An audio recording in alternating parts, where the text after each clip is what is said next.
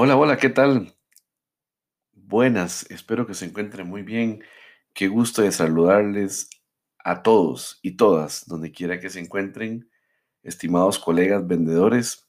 Gracias por permitirnos entrar nuevamente por un ratito, por un espacio breve a su mundo, poder compartir con ustedes un poco de nuestras experiencias en el mundo comercial, en esta saga que hemos llamado el libro negro del gerente de ventas Hoy vamos a iniciar con el segundo episodio, una conversación muy interesante, espero que les guste.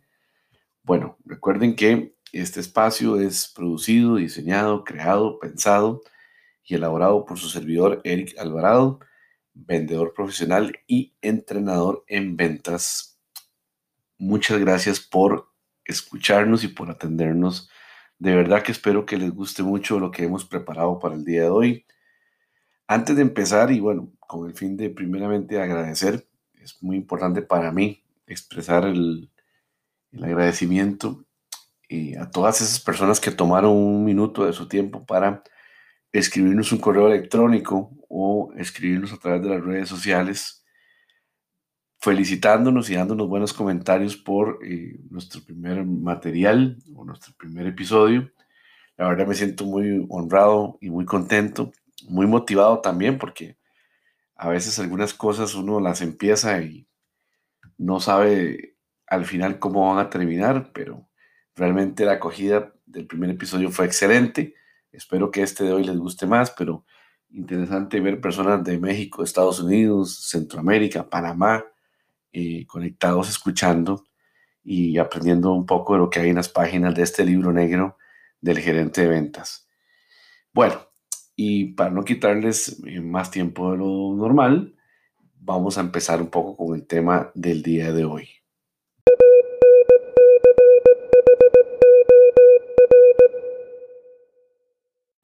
Dígame si no tengo razón.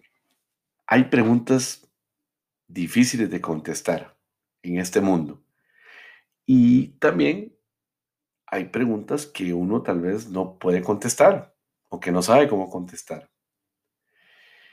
Y, justo eso se trata este episodio, porque hoy vamos a conversar sobre una pregunta de esas difíciles de contestar, de esas que tal vez no tenemos respuesta, de esas preguntas tipo existenciales eh, que uno se realiza como vendedor, como jefe de ventas, como entrenador de ventas, como instructor de ventas cuando los cálculos o los perfiles no le salen a uno, tal vez como uno los tenía imaginados, pensados, eh, diseñados en su, en su mapa mental. La pregunta es, ¿por qué fracasan los buenos vendedores? ¿Por qué tenés ese perfil tan espectacular de vendedor o de vendedora y termina siendo un total fraude?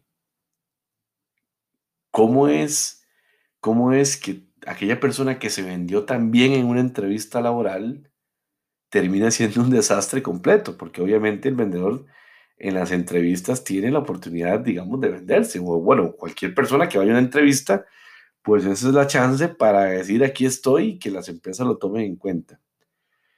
¿Qué desilusión más grande cuando le pasa eso a uno como vendedor? Se cree calificado, listo para el trabajo, muy motivado, y va a la calle y lo que se enfrenta son con puros golpes, o uno como jefe de ventas o gerente de ventas, tener un equipo de trabajo y tener gente de muy buen perfil y que no le, no le llegue al resultado.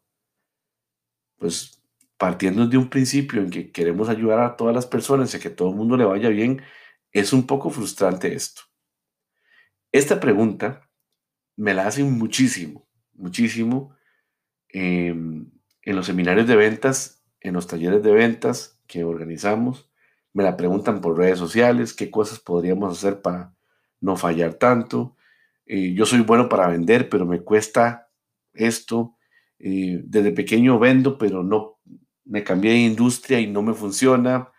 Antes me dedicaba a esto, ahora me dedico a esto y no funciona. Pucha, pero déjeme decirle que, bueno, en tantos años de estar en el mundo comercial, yo estoy enamorado completamente de las ventas. Es el gran amor de mi vida después del Saprisa y después de mi familia. Las ventas son lo más grande que puede haber para mí. Em, y como cualquier relación, yo lo veo de de esa manera, hay sus altos y sus bajos, y hay sus momentos tristes también y difíciles. Y en tantos años, tal vez a mí no me ha tocado los momentos duros tan de frente, gracias a Dios. Em, pero he visto, he visto muchas personas muy queridas, muy apreciadas, eh, fracasar, fracasar en el tema de las ventas. Obviamente también he visto un montón de gente que le va muy bien y profesionales de una talla espectacular. Yo les puedo decir que yo he compartido, como digo, camerino con los mejores vendedores de la industria donde la, la que yo trabajo en Centroamérica. Y yo estoy seguro de eso y he tenido grandes maestros y maestras eh, que, por, bueno, por, por consideración a todo mundo no voy a decir sus nombres, pero pucha, que uno los tiene en el corazón y en la vida y le, le seguirán a uno para siempre. Personas que te enseñaron muchas cosas muy interesantes. Pero apartando esas buenas experiencias, también he tenido una cantidad impresionante, absurda, diría yo, de compañeros de ventas. De todo tipo, de todo tipo, de todas las profesiones habidas y por haber, eh, de todos los perfiles. Curioso, muy curioso porque algunas de esas personas pasaron temporalmente por un tema de estarse acomodando, porque no encontraban trabajo y se metieron en ventas. Eh, no sé, alguien les dijo que tal vez ventas podría ser un buen lugar para terminar de estudiar y todo el tema. Gente súper buena, gente, pero que no le funcionaba tal vez tanto el tema de las ventas como a otro tipo de perfil. Y bueno, parte de todo lo que nosotros iniciamos eh, el desarrollo profesional de nuestra carrera como vendedores en la parte académica, y cuando empezamos a especializarnos, eh, empezamos a estudiar sobre ventas, eh, después nos especializamos y después pues creamos el método Sherpa de ventas y lo desarrollamos y, y lo, lo, trabajamos. Eh, parte de todo lo que nosotros ideamos empezó por esta pregunta. Cuando empezamos a contar, o empecé a contar, cuánta gente había trabajado conmigo en los últimos 15 años en el tema de ventas. Y bueno, Tal vez es una pregunta que no vayamos a contestar tan directamente, pero sí vamos a dar algunas ideas del por qué nosotros creemos que esto sucede y por qué los muy buenos perfiles a veces se desaprovechan. Entonces, eh, vámonos para allá y vamos a hablar sobre eso. Vamos a intentar acercar la conversación hacia donde la queremos llevar. Mm. Mi primera tesis sobre este tema nace o subyace dentro de la figura eh, o el arquetipo que se ha creado, que se ha diseñado respecto al buen vendedor.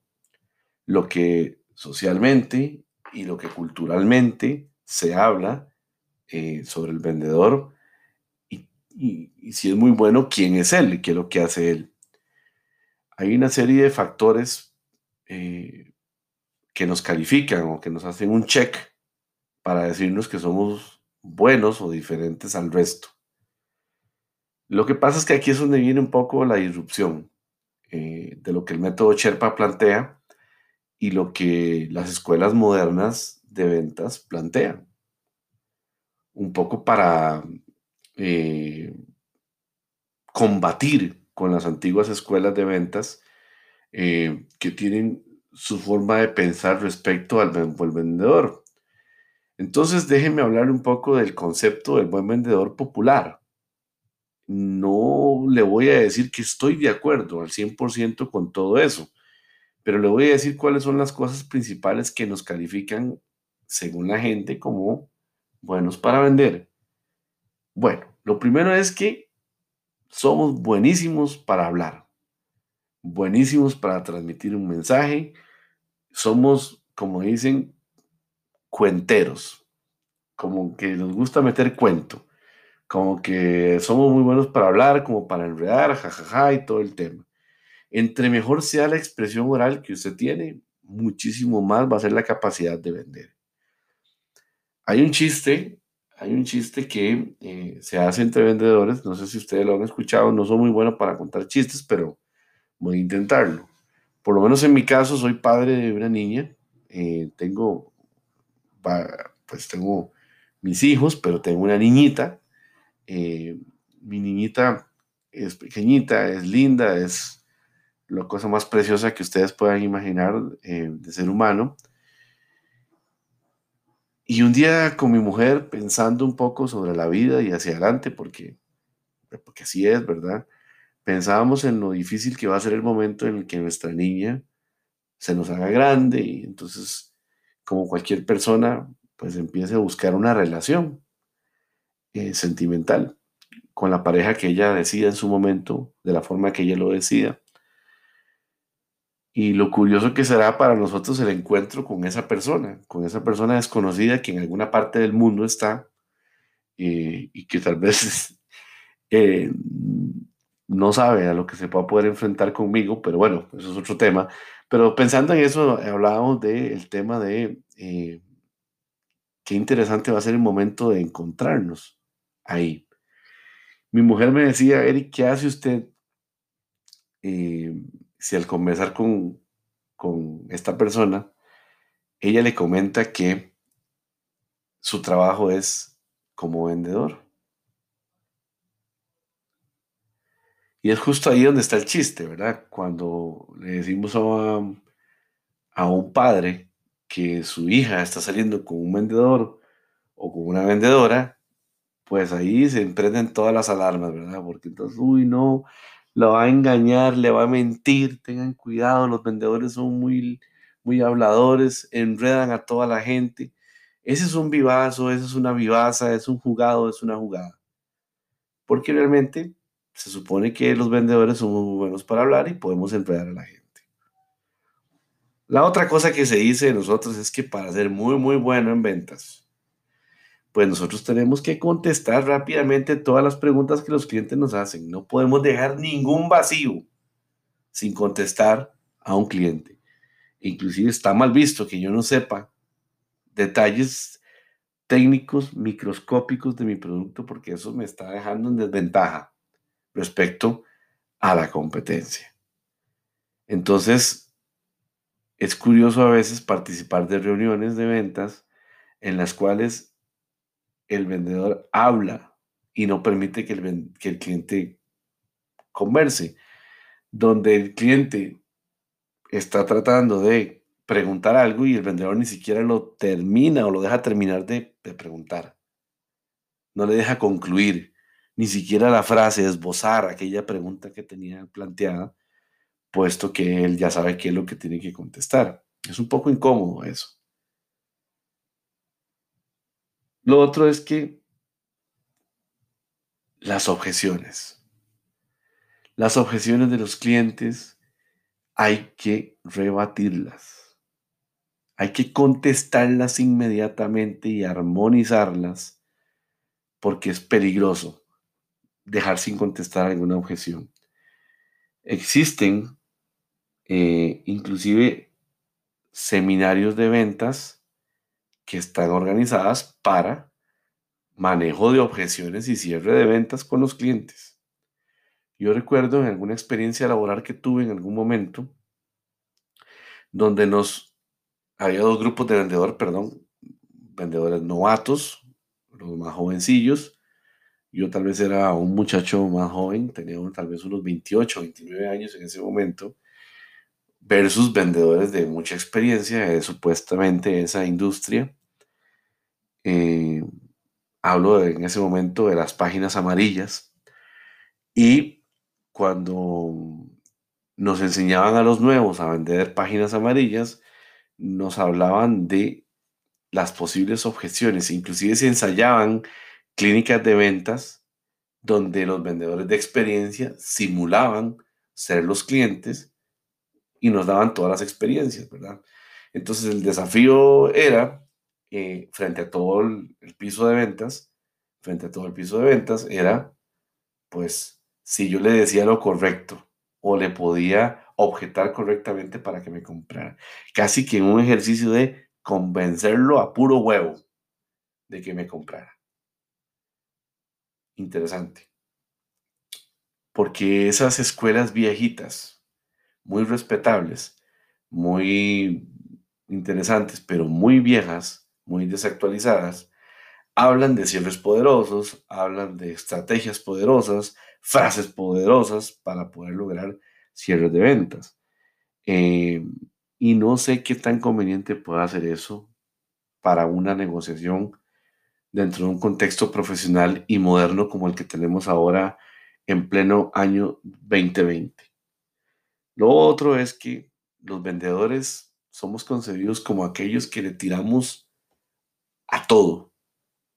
Cuando le digo le tiramos es, le vendemos lo que sea a quien sea.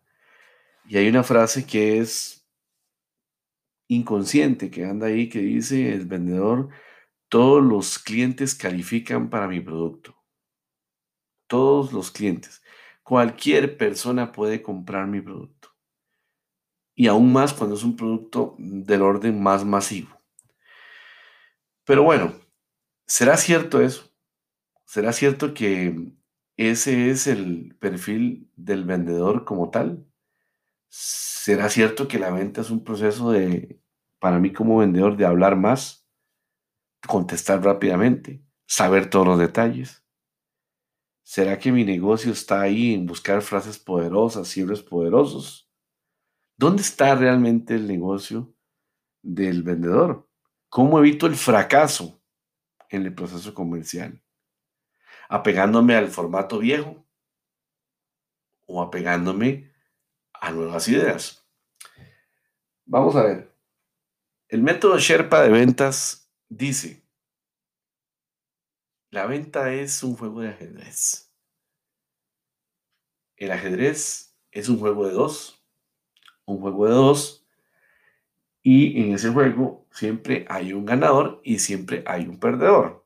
El ajedrez no se trata de gastar, comer o quitar las fichas del adversario. Se trata de eliminar una sola ficha. Con eso logras la victoria. Y mm, para los que hemos jugado ajedrez de una forma muy amateur, pero hemos jugado, No somos como esas personas, o yo no soy como esas personas que juegan en torneos internacionales con unos relojes y es una cosa impresionante, ¿verdad? Este, muy impresionante, pero obviamente no, no estamos en ese nivel lo vemos desde un punto de vista más amateur, pero el ajedrez es un juego interesantísimo. Porque como decía, conlleva una estrategia, pero realmente lo que hay ahí es varias cosas. Uno es el control, quién tiene el control, y ese control qué es. Pues obviamente es todo el tema de movimientos de las fichas, manejo de las fichas, el anticipo también a las posibles respuestas del rival y la planificación, que esa palabra me encanta, de la siguiente jugada. Para poder jugar ajedrez, forzosamente, pues nosotros tenemos que tener un plan, por decirlo de alguna forma. El resultado final sería comer al rey y ganar la partida, pero hay un plan. ¿Cómo hago con mis fichas, con mi torre, con mi caballo, con mi alfil, con mi peón, para distraer al suficiente al al otro jugador y poder ganar la partida. Igual en las ventas, hay dos jugadores, el cliente y el vendedor. Ahí están los dos jugando en ese tablero gigante, en ese tablero que se dispone para negociar, donde empezamos a tratar con el cliente y empezamos a ver oportunidades manifiestas de negocio. Bueno, y pues hablando de ajedrez, les voy a decir que hay varias estrategias ya pensadas por parte del vendedor y por parte del cliente. Y lo que yo llamaría las jugadas claves del el comprador y las jugadas claves de el vendedor. Déjeme contarle un poco más de ese tema. Jugadas del comprador, jugadas del cliente. Ojo, si le está pasando, piénselo, solamente medítelo. Jugada número uno. Obtener toda la información de tu empresa. Eric, dame toda la información de tu empresa, de tus productos, características, fichas técnicas, información de referencias, eh, precios, oferta comercial. Eh, deme todo lo que usted tenga, mándeme toda la información. Y hay clientes que le dicen a usted, estimado Eric, mándeme la información. Mire, señora, es que yo quisiera reunirme con usted. No, no, hagamos una cosa, mándeme la información. Ni siquiera te han dejado decir lo que vos haces y te están pidiendo la información. Y entonces es aquí donde empezamos a caer en la trampa porque empezamos a mandar correos con información, empezamos a mandar, mandar con correspondencia, a mandar catálogos. Y empezamos a hacer el ejercicio famoso que hizo eh, Patterson allá tiempo atrás con el envío de catálogos por correo certificado para empezar a vender sus máquinas registradoras.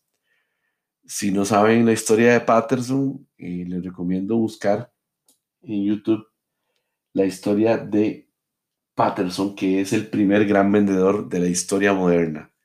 El dios, eh, porque fue el que inventó las comisiones.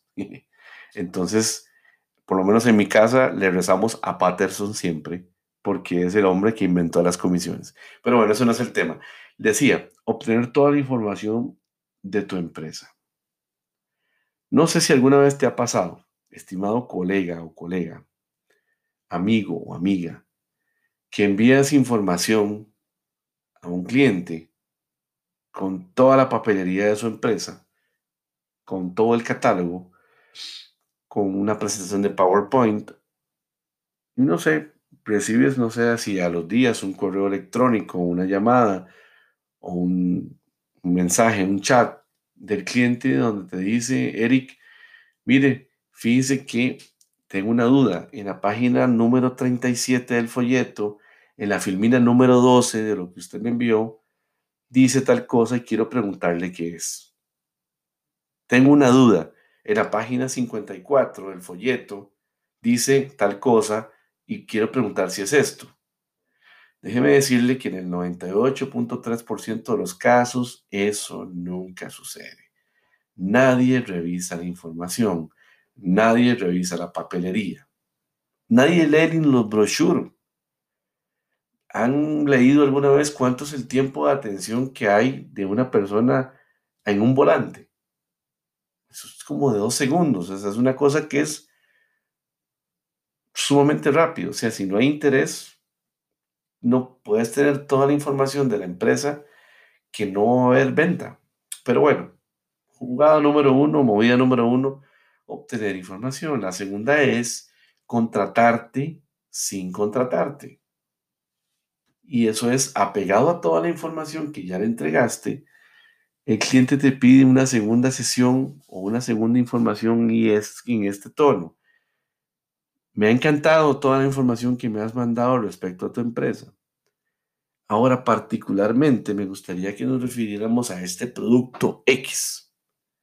Por favor envíame todos los detalles, los cuadros comparativos, las estadísticas, las presentaciones, estudios de mercado, precios de, de competencia, perdón, estructura de descuentos de tu empresa para poderla comparar y poder tomar una decisión. Te contratan sin contratarte, realmente estás haciendo todo el trabajo eh, que le tocaría tal vez a él hacer al cliente y vos le estás entregando toda la información para supuestamente facilitar la venta. Pero ahí lo que estás facilitándole es la vida a un tercero pero no estás logrando tal vez el objetivo principal de la venta. Puede que en algunos casos pase, pero la generalidad es que no va a suceder. Número tres, la jugada maestra. El cliente siempre quiere evitar el compromiso. Siempre quiero evitar el compromiso.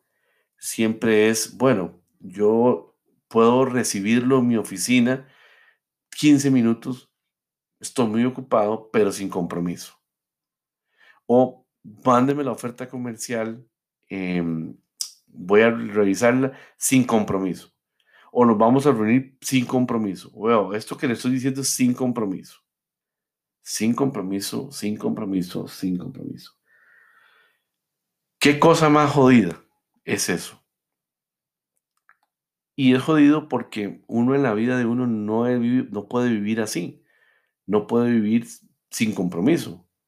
Para estar en una relación de pareja tiene que haber compromiso. Para estar en una relación laboral, contractual, debe haber compromiso. Dígame si no es cierto que lo necesita uno en la vida. Compromiso con el país, compromiso con la familia, compromiso con la esposa, compromiso con los hijos, compromiso con los padres, compromiso con la moral. Todo tiene que haber un compromiso. Algo así como que usted tenga su trabajo estable en este momento y de repente aparezca una muy buena oportunidad laboral, una oportunidad laboral notable, donde te están pagando la especialidad, te están pagando el carro, te están pagando hasta 3 mil, 4 mil dólares más del salario que tenés en este momento. Y obviamente usted muy dolido, pero muy tentado, porque así es esto, ¿verdad? Em, pues habla con su jefe y le, le renuncia, ya habiendo participado en un proceso de reclutamiento, reclutamiento donde te dan una entrevista y haces todo el tema. Listo. Pasas, te contratan, vas a hablar con tu jefe, renuncias. Y el primer día de trabajo se presenta usted en la nueva oficina completamente bien vestido, ataviado, ataviada, completamente, pero impecable. Llega a la oficina, es recibida por un nuevo jefe y el jefe le dice, mire, la verdad es que lo contratamos a usted para este puesto, pero esto sin compromiso. Vamos a ver qué pasa. Dígame si no se prenden todas las alarmas en su cabeza con ese tema. O mejor aún, mejor aún. Digamos que estás listo para casarte con la persona de tu vida, con la persona que escogiste, enamorado enamorada de esa persona. No sé, van a celebrar la boda, no sé si civil o religiosa, con sacerdote, pastor, ministro o con un abogado.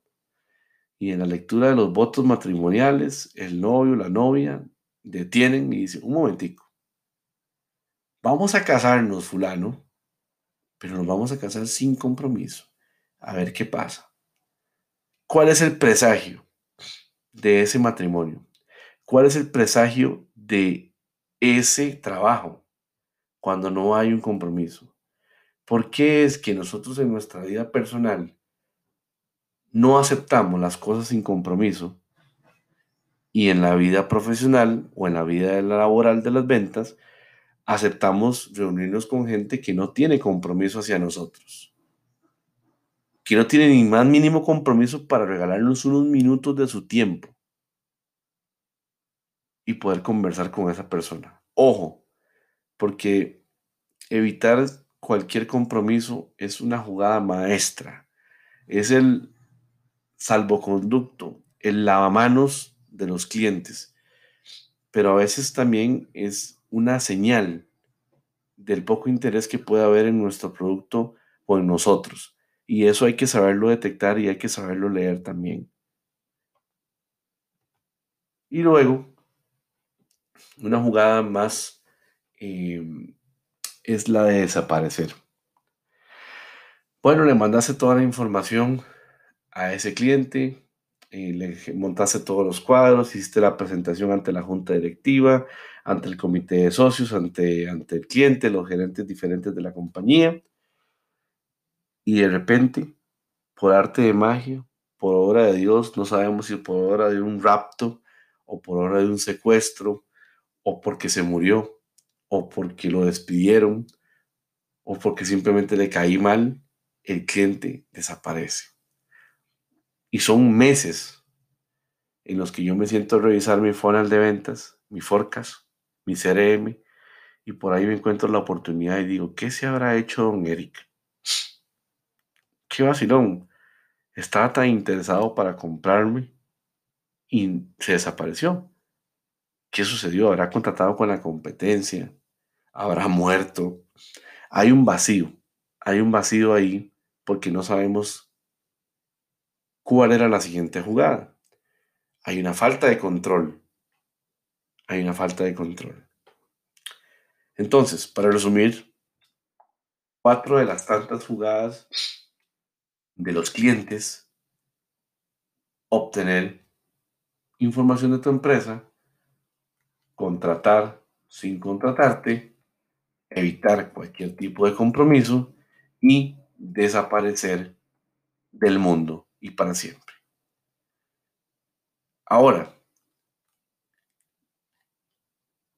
eso es lo que el cliente hace.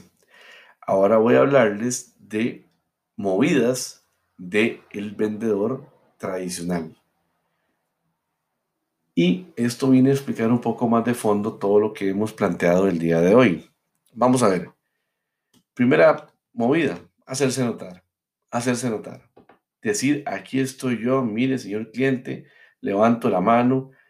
Hola, ¿cómo le va? Yo soy fulano de tal, de tal empresa, estos son mis productos, estos son mis servicios.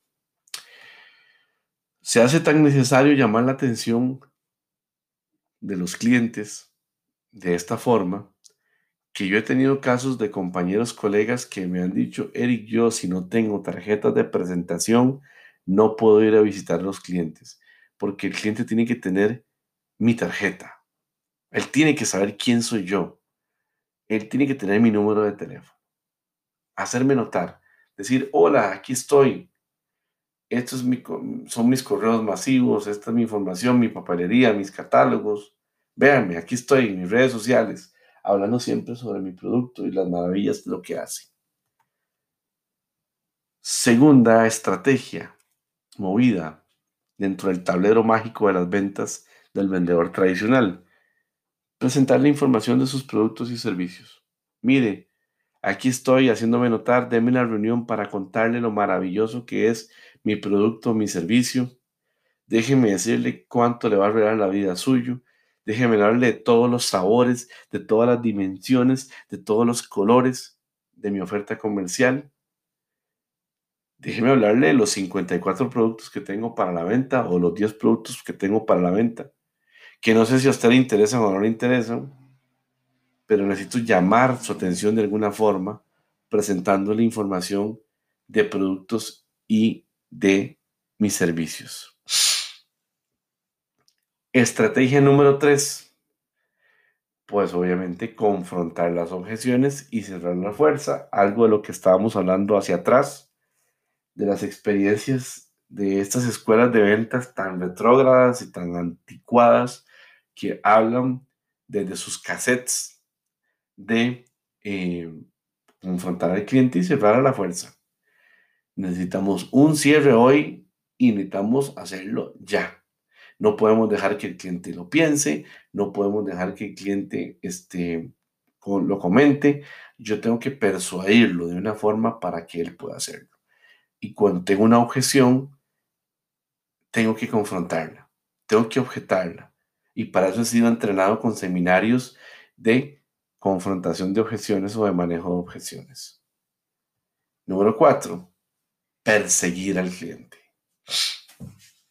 buscarlo por mar y tierra, escribirle por WhatsApp, mandarle un correo electrónico todos los días, llamarlo por teléfono para saber qué pasó con mi oferta.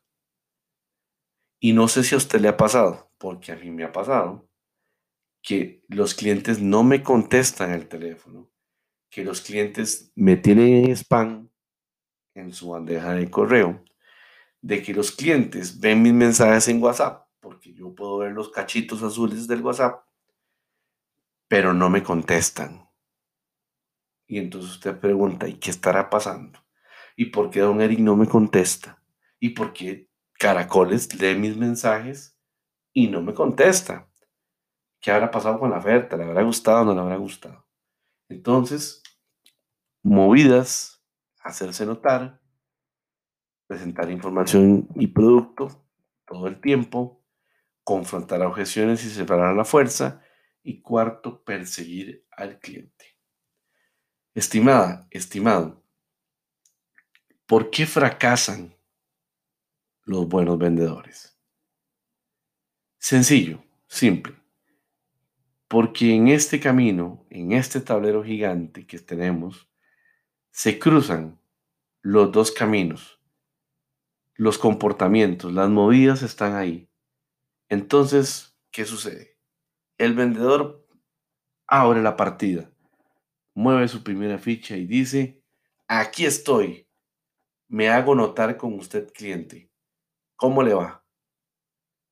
A lo que el cliente responde con, perfecto, qué gusto de conocerlo, deme toda su información, deme todo lo que hace su empresa, obtener información. Segunda movida, el vendedor presenta la información que le pidió el cliente. Hace las reuniones, hace las juntas, los PowerPoint, los presenta. Ahí mismo, ahí mismo el cliente te está contratando sin contratarte. Te recibe toda la información, te deja presentar toda la información, te, te exprime, te extrae información. Después de eso, pues obviamente uno como vendedor intenta cerrar el negocio intenta cerrar el negocio. Pero lo jodido de esto es que ya el cliente tiene la movida de evitar el compromiso. Entonces, por más que yo trate de cerrar el negocio, el cliente ya está evitando desde el principio el compromiso conmigo. Lo que me lleva entonces forzosamente a mí como vendedor a perseguir al cliente. Y lo que hace es, al final, que el cliente desaparezca. Y es ahí donde se combinan los, las movidas del cliente con las movidas del vendedor tradicional. La pregunta a usted, señor vendedor, vendedora que me escucha, es la siguiente. ¿Quién dirige y quién controla en su tablero de ajedrez comercial los negocios?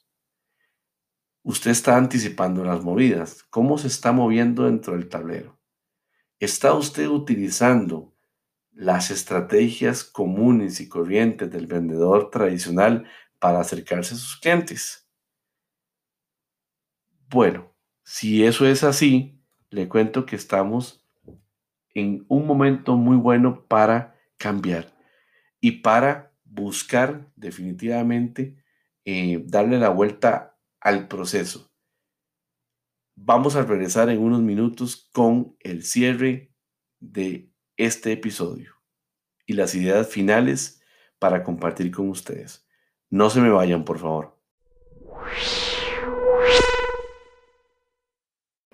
Al parecer, después de todo lo que hemos conversado, estamos empezando a contestar la pregunta. ¿Por qué están fracasando los buenos vendedores? Simple, sencillo. Porque cuando les toca sentarse a la mesa a jugar el ajedrez comercial con los clientes, están realizando las movidas tradicionales. Están acercándose a los clientes y su forma de negociar es una jugada que ya está lista para ser contestada. No hay anticipación, no hay estrategia, no hay sorpresa. Lo que hay es un patrón de, comportamiento y el cual, si no se quiebra, el resultado puede ser cualquiera. No digo que no vayas a vender, obviamente que sí vas a poder vender y que se hacen muchas ventas todos los días y no porque nosotros lo decimos sea la última palabra del mundo, pero tal vez es un poco para que em, pensemos sobre esto más a fondo en la intimidad de, nuestra, de nuestro escrutinio y de nuestra autoevaluación. Pero bueno, yo creo que si tratáramos de buscar otras estrategias y de conectarnos diferente y de hacer jugadas diferentes, el resultado podría ser distinto. ¿Qué es lo que nosotros proponemos y aquí con el fin de tal vez también brindar alguna solución a ese tema. Pues obviamente es salirse de las estrategias tradicionales y centrarse en algo que nosotros llamamos la confección del método. del método. ¿De qué hablamos aquí? De los pasos que sí son importantes y las jugadas que sí son importantes dentro de la estrategia del ajedrez comercial, que son para nosotros cinco, cinco, que son las que componen la estructura, el cerebro, el corazón de lo que llamamos el método Sherpa de ventas. Tener un método, tener una estrategia, tener un sueño, tener un ideal, como usted quiera llamarlo, armonizado y organizado en cinco estructuras diferentes las cuales le voy a comentar. Número uno, tener control y conexión emocional con el cliente. Y esto lo podemos desarrollar en otro, esto es para desarrollarlo en un podcast individual, el tema del control y conexión emocional. Solo puedo decir que la venta es un proceso emocional, no un proceso transaccional. De forma que si yo solo me acerco con el cliente desde la demostración de producto y precio, va a ser muy escasa la posibilidad de conectarme emocionalmente con ese cliente que tiene una necesidad profunda y que tal vez yo no la estoy logrando entender por estar tan concentrado hablándole sobre los atributos de mi producto. Segundo o segunda jugada del vendedor profesional tener exactamente estructurado el tiempo en cada jugada o en cada paso del proceso comercial. Entender, entender cuánto tiempo me va a llevar ejecutar cada una de las funciones dentro del proceso comercial. Esto es importantísimo porque el tiempo es oro y cada jugada, pues realmente tal vez no podamos devolverla por eso es que tenemos que planear bien el tiempo que vamos a invertir en cada uno de los pasos dentro del proceso de venta. Cuánto tiempo voy a hacer para prospección, cuánto tiempo voy a hacer para llamadas de seguimiento, cuánto para la parte administrativa. ¿Qué sigue dentro de cada una de las partes del proceso comercial? Eso me lleva, sin duda, sin duda, a una cosa muy importante que sería la tercera jugada, estrategia o movida del vendedor profesional. Tener certeza en todo el proceso comercial, paso a paso de lo que va sucediendo. En lugar de tener esperanzas, tener realidades. En lugar de ser el tipo más optimista del mundo, ser el tipo más realista del mundo. Por favor, dejen de mentir con oportunidades que no existen Dejen de llenar sus forcas y funnel de ventas con humo. Mejor, tengan certeza. El optimismo no se necesita en las ventas, se necesita el realismo, la honestidad brutal, porque la realidad es que el número no miente al final. Esto lo va a llevar, sin duda, estimado, como consecuencia a la cuarta movida, que es reconocer todos los problemas asociados que usted pueda encontrarse durante el proceso comercial. Teniendo yo la certeza, puedo reconocer todos los problemas que hay alrededor del proceso comercial, internos de mi empresa, con el producto, con el cliente, con la entrega, con la satisfacción, externos de demanda, de precio, de lo que sea. Yo tengo la suficiente inteligencia, capacidad para reconocer esos problemas. Y eso me va a llevar definitivamente al quinto movimiento que es diseñar mi táctica. Déjeme decirle, estimado señor de las escuelas antiguas de ventas, usted no puede proponer nunca cierres para todos los clientes de forma general. Los cierres son individuales. Todas las personas somos diferentes, pensamos diferente, sentimos diferente, vemos las cosas diferente. Podemos conciliar en criterios, pero no es igual. Así como los médicos dicen que todos los organismos son diferentes, yo digo que todos los clientes son diferentes. A mí no me sirve estandarizar el proceso de cierre. y decir que con este cierre poderoso, el cierre de no sé quién, de Benjamin Franklin, de George Washington, no sé quién es, con eso yo voy a poder cerrar a este cliente. Eso es mentira. Así que entonces, cuando yo me conecto y me controlo con el cliente, cuando yo estoy de acuerdo en cada tiempo y en cada paso que yo doy, obtengo certeza completa y absoluta de lo que voy a hacer, reconozco los problemas que voy a tener asociados en el proceso comercial y diseño mi estrategia.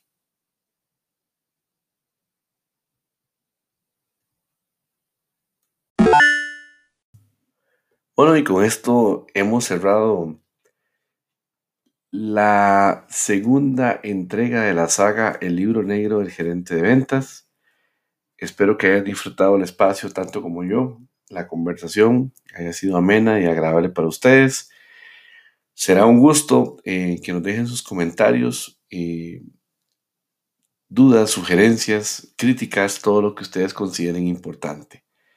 De verdad, muchas gracias por estar con nosotros, por escucharnos y nos vemos en la próxima entrega, la próxima semana, episodio 3 de El libro negro del gerente de ventas. Un abrazo, pura vida, que esté muy bien.